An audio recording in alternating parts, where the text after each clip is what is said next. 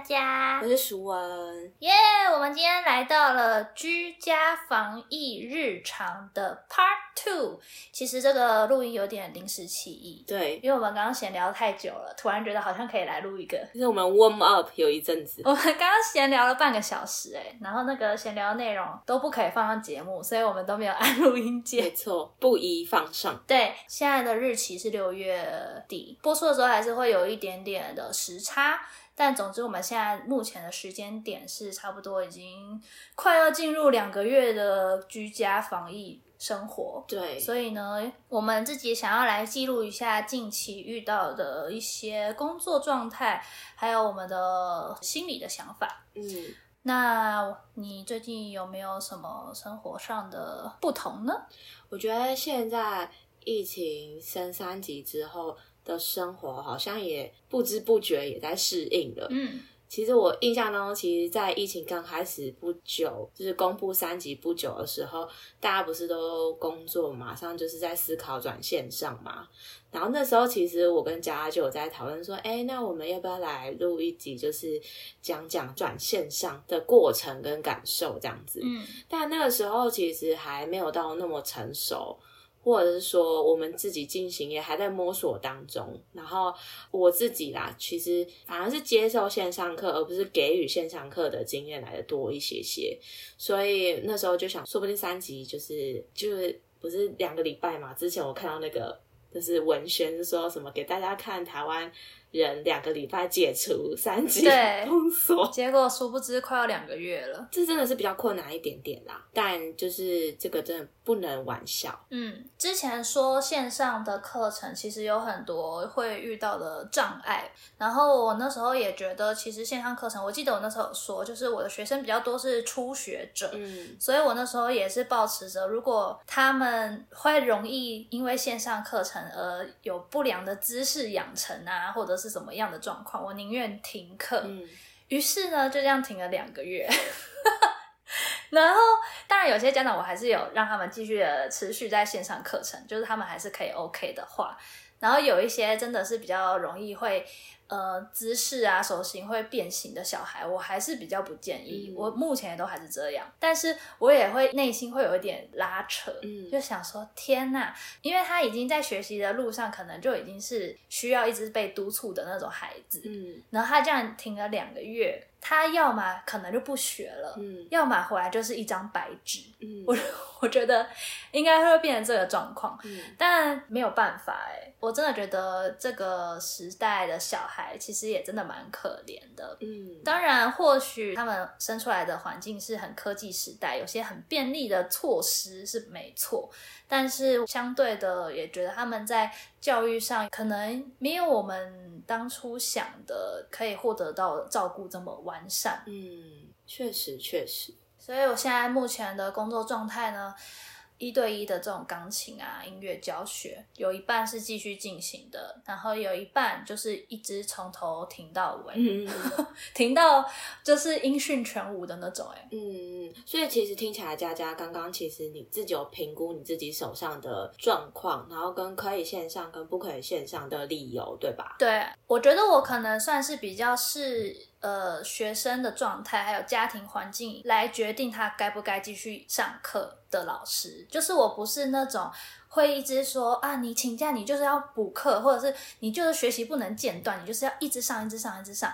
然后就算你的身体跟不上，你的头脑也可以达到学习的效果。就有一派老师是这样，嗯但我觉得那那一派我也没有说不对，就是我觉得的确就是学习是需要督促的，然后或许有些孩子是透过这样子，就是一直盯着啊，一直督促，一直推一把，然后他的进度就会比较稳定，然后家长也会透过这样子，就是被老师一直 push 的感觉，然后他才会更关心他小孩的学习进度。我觉得这的确也是一派，但我个人是比较走佛系教育法，真的是看个性啦。所以有缘就会继续学习，没有缘分他可能就会慢慢被放生了吧。嗯，懂懂懂。可是因为现在目前，因为你之前的工作结构比例来说，其实你团体的成分蛮多的，对吧？嗯，对，幼稚园，你团体那块都没办法恢复啊，因为暂时都没办法，对吧？嗯，对，懂。因为我自己目前的状况的话，呃，有些治疗所，或是有一些基金会，或是有一些诊所、医院，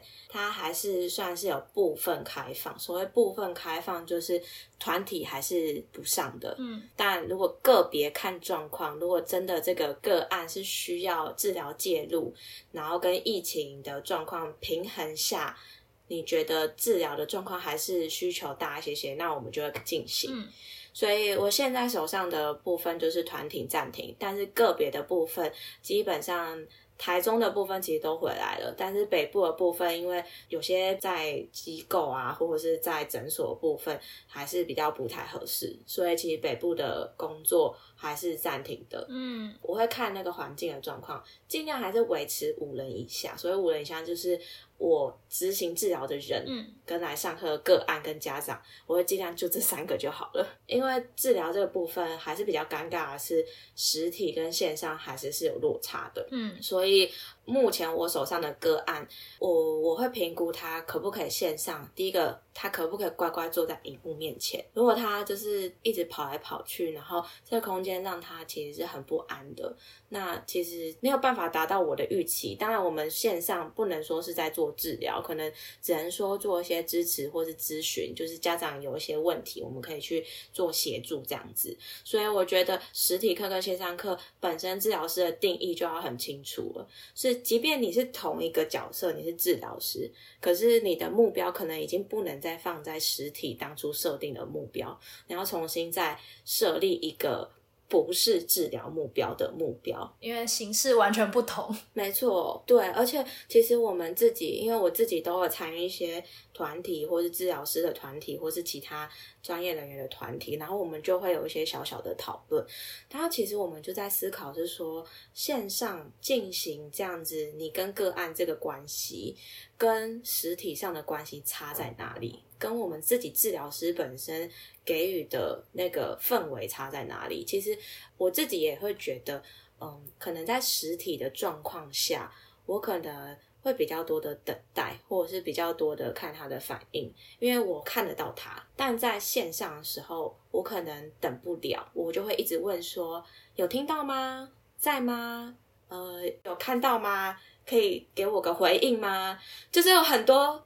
就是语言的点缀嘛，不空白。对，因为就是那个你不知道他这个状态是是没听到，还是断网，还是 怎么回事？我完全理解。嗯，对，所以其实我们就来思考说，其实在线上这个东西进行，它是一个我们所谓的治疗。之前我谈过治疗概念，它就是一个这个 container 这个容器，它并没有这么的让你觉得。被 holding 住，嗯，所以就是其实很奇妙的是，线上连治疗师自己本身外显行为都会有一点点不太一样。对啊，真的哎，而且我也记得我之前上课的时候，因为我个人是一个。骂人的话，声音其实完全凶不了的人，就是我声音比较细，所以我通常如果会比较严肃讲话的时候都没什么效果。嗯，所以我个人在教学上不太走骂人路线，我也 不太凶学生，因为我凶他们不会怕。嗯，然后所以我都是走就是用眼神吓他们的路线。我就是我就是如果他们在那边皮啊，这边就搞不清楚现在在干嘛的时候。我就会盯着他，不要说等，但是我就是 会用我的眼神告诉他你好了吗之类的，这样。现在没有办法用眼神在线上沟通，因为你知道 威力十足的眼神在那个小小的荧幕其实是完全没有感觉。对，所以呢，就像你说，就会变成说一直在补空白，咯你可以了吗？好了吗？你有听懂了吗？我们要开始喽。对，然后就就是你讲那么多话以后，家长就会来说给我做好之类的。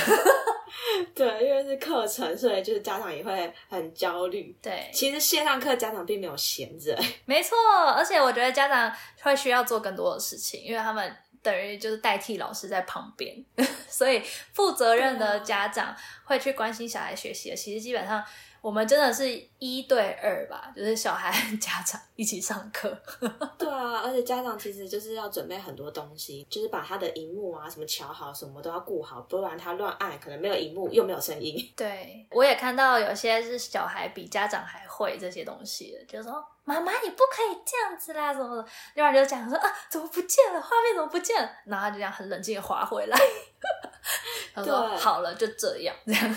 所以我觉得很好笑，就会可以看到一些他们家庭相处的方式，对，很可爱。然后还有一点就是，呃，我还会评估的状态是这个孩子目前来实体的好处跟在线上的好处哪一个是比较大的？这个是我自己会去评估的，因为呃，其实我说实在，就是我应该之前有提过这个概念，就是打疫苗是我打疫苗，但不代表跟我来互动的人他们是不会被感染的。嗯，对，所以其实他们来上课，他们有风险，尤其是孩子，孩子又不能打疫苗。对，那如果我的孩子就是不是不是不是我的孩子，就是个案 个案，嗯对，就跟我互动的个案，他的身体状况本身体质就比较差，可能我说他容易过敏，或者是他有一些气喘，或者是他身身体就是比较弱，那我其实不太愿意他去承担那个风险。到实体课来跟我做互动，嗯，对，因为我觉得这件事情其实我承担不起他的健康，那他还要带着他的焦虑跟担心，然后来跟我做治疗互动，然后又要担心我跑来跑去。对呀、我已经尽量减少出没在公共交通。我之前比较猛嘛，因为之前课都集中在一天，我就是一早开车下台中，然后上完课晚上再开回台北，那真的是不是人过的生活。对啊、好累哦。对，然后就过了几周以后，发现就是不行，我要稍微调整一下，所以我就变成两天一夜的旅行，一早开车下台中，然后我中间都不敢进那个休息站，嗯，一路从就是北部飙到台中，大概飙两个多小时到，隔天一样上完才北上，听起来还是很累。对。莫名的，就是训练我的就是那个抗压性，但其实成本也很高哎，因为就是开车下去就是停车费啊、过路费啊、对啊什么油钱啊，什么都是，其实有点不符成本。我也觉得听起来就不符成本。但至少我还有一点收入，就不会让自己饿死，这样就是换个方面想也是蛮好的。哦，对，你说到收入，就会让我想到，除了工作之外，我近期的生活就是我在用就是纾困方案这件事情。讲到我的心痛的点 啊，好，你先讲为什么会心痛？讯息下来的时候，我当然也是很兴奋啊，然后就是去打电话啊，然后去，当然我一开始先用网络，但网络就一直登不进去，然后后来我打电话，然后打电话他就帮我查了一下资料，他就说，嗯，我不符合资格，为什么呢？因为我没有加入工会，哦，就是我是保劳健保，所以我就不行。然后我们自己治疗师群组就是有，就是有人就推荐另外一个纾困的申请方式，嗯，后来就发现好像就是呃，我家人的其中一位收入太高，所以我也不能申请。太有钱，所以不列入补助的行列。我真的是很无言哎。但我觉得我我遇到的更无言哎、好吧，听听。因为我都有在接案子，所以其实我之前是译文纾困二点零，我是有拿到补助的。基本上今年不是就是说二点零通过的人，就是四点零不用再送资料，还会无条件的拨款到你的账户，对不对？没。错，嗯，就是你的工作如果都没有任何变动啊，性质都是一样的话，你就可以直接无条件拨款入账。然后基本上我就是性质都没有变动的人，嗯，但是呢，我就是等四点零拨款那天，怎么等都等不到。因为我刚好有个朋友，有一个同学是在就是文化部补助里面工作的人，嗯，我就有问他说，就是现在我到底是要怎么办？我是要继续等呢，还是说我要去申请四点零，还是要怎么样？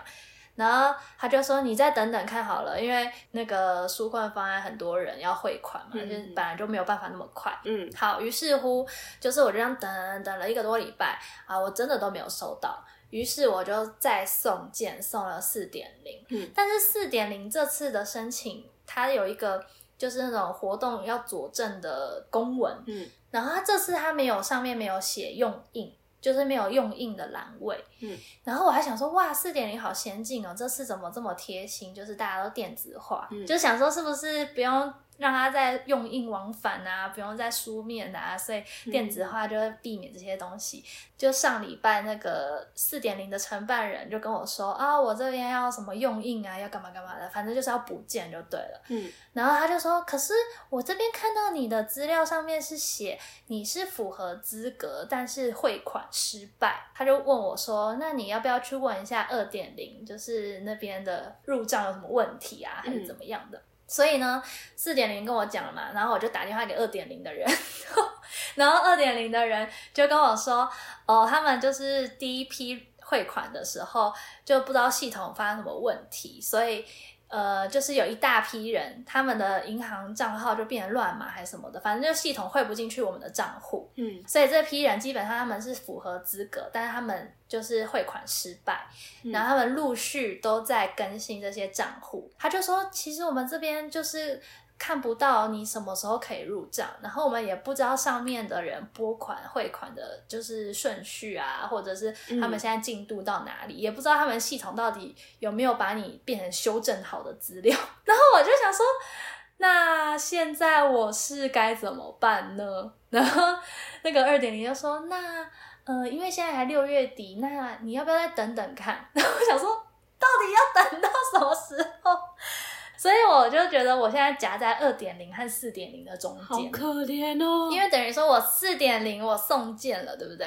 然后送件他们也要，就是有一些公文就会有一些时间的压力，要赶快再送审还是怎么样结案还是什么的。就是现在四点零的承办人他很紧张，他就一直问我说：“啊，你那个用印了没啊？什么什么的。”但你大家知道，现在其实分流上班用印，你要盖到那个公司章是一件非常麻烦的事情，然后公司也没人。四点零的人一直跟我说要要用印要用印，然后我就一直很无言想说，我就是资格符合的人，为什么我还要用印去申请一个资格？我是汇款失败的人，我不是资格不符合，所以我觉得我的纾困方案到目前为止，我现在还是无解，就是我还是没有领到我该领的。补助款好惨，不知道是大家有没有人跟我一样，就是其实你是资格符合，但是你是汇款失败的人，我觉得超悲惨的。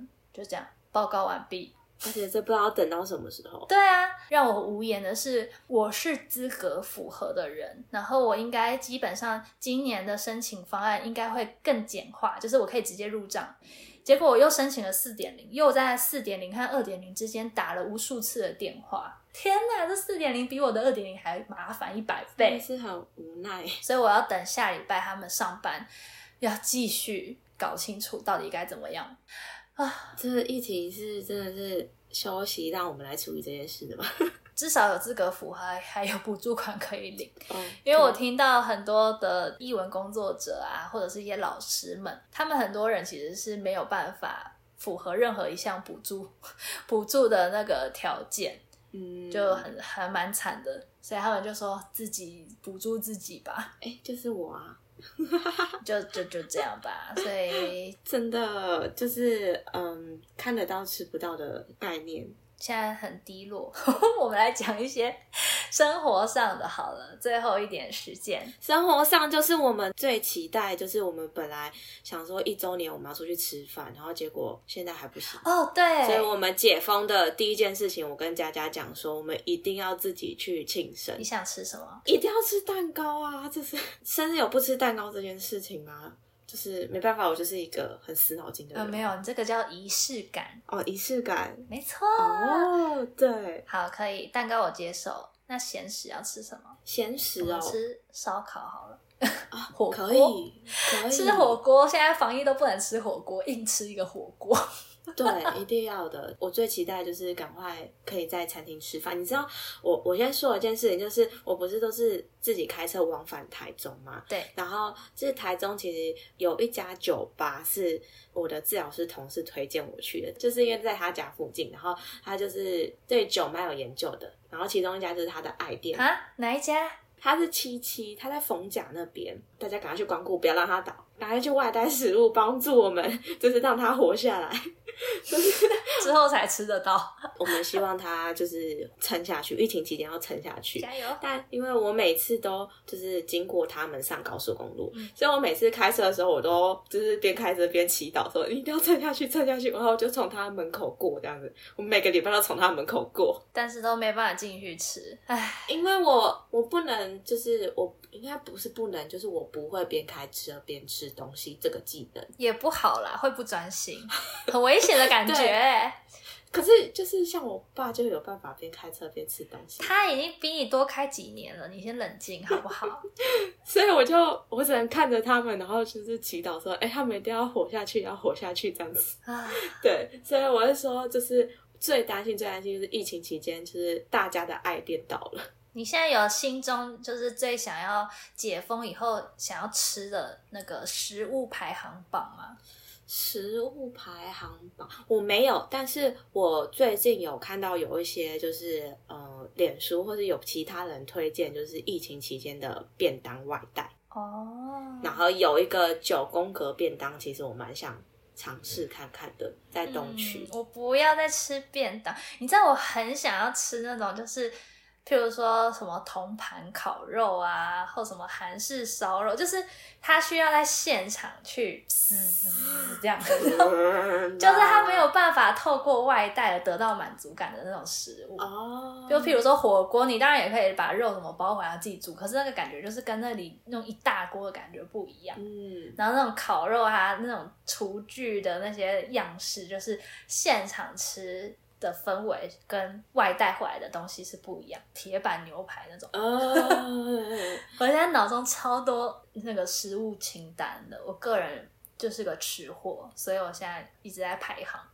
很棒，很棒。想说解封后我要去吃什么，再吃什么，再吃什么。对，我会很好奇大家有没有这个食物排行榜。对，你知道食物类也是解大家解封后就是想要去吃的，但还有一类是就是我就是也是我的治疗师朋友他们就是也想要做的，就是去做脸，对，所以我觉得就是就是分离有有一种想念，没错。那我想问问看你，就是最近隔离期间，不是隔离啊，居家防疫期间，你有没有比较晚睡啊？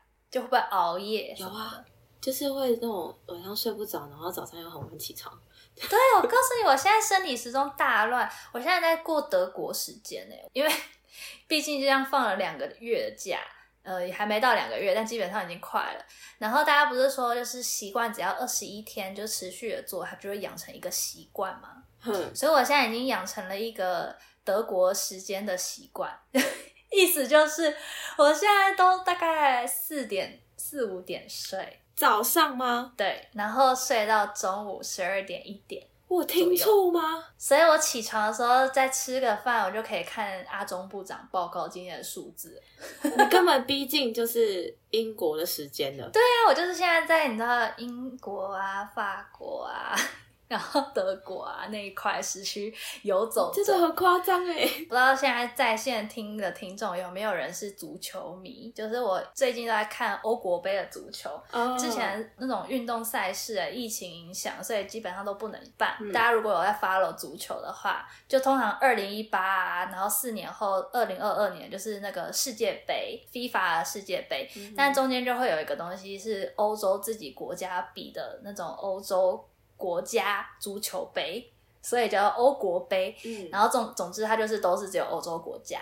嗯，那我个人就是什么运动都看不懂，就只看得懂足球的人。哦，你看那种足球很厉害欸，我很爱看足球，然后所以我就是会追着，几乎半夜就会看的那种。就是如果是我喜欢的队伍的话，所以你知道今年的，就是大家可以想象嘛，欧洲的时区就跟亚洲就是差八个小时那种的，所以基本上呢，台湾能准时收看的时间就是十二点一场，三点一场，凌晨三点一场，所以这就是为什么我都四五点睡，看完上半场四十五分钟就已经四点了。然后就觉得啊，算了，这一场太无聊，不好看，就睡觉。然 后如果可以就是看完整场的话，其实就已经五点了，所以你就可以睡觉，你那时候是你有想睡的睡意吗？还是你可以直接就到早上？就没有想睡，因为大家也可以想象嘛，就看足球啊，看运动比赛，其实超热血的，所以不会想睡。哇，如果我今天要开学，要九点上课，我应该就是必须要前一个礼拜调时差调回来。对，如果就一直放纵自己睡到自然醒的话，就是真是没有办法调。而且因为又没有办法运动，现在比较少可以出去运动。嗯，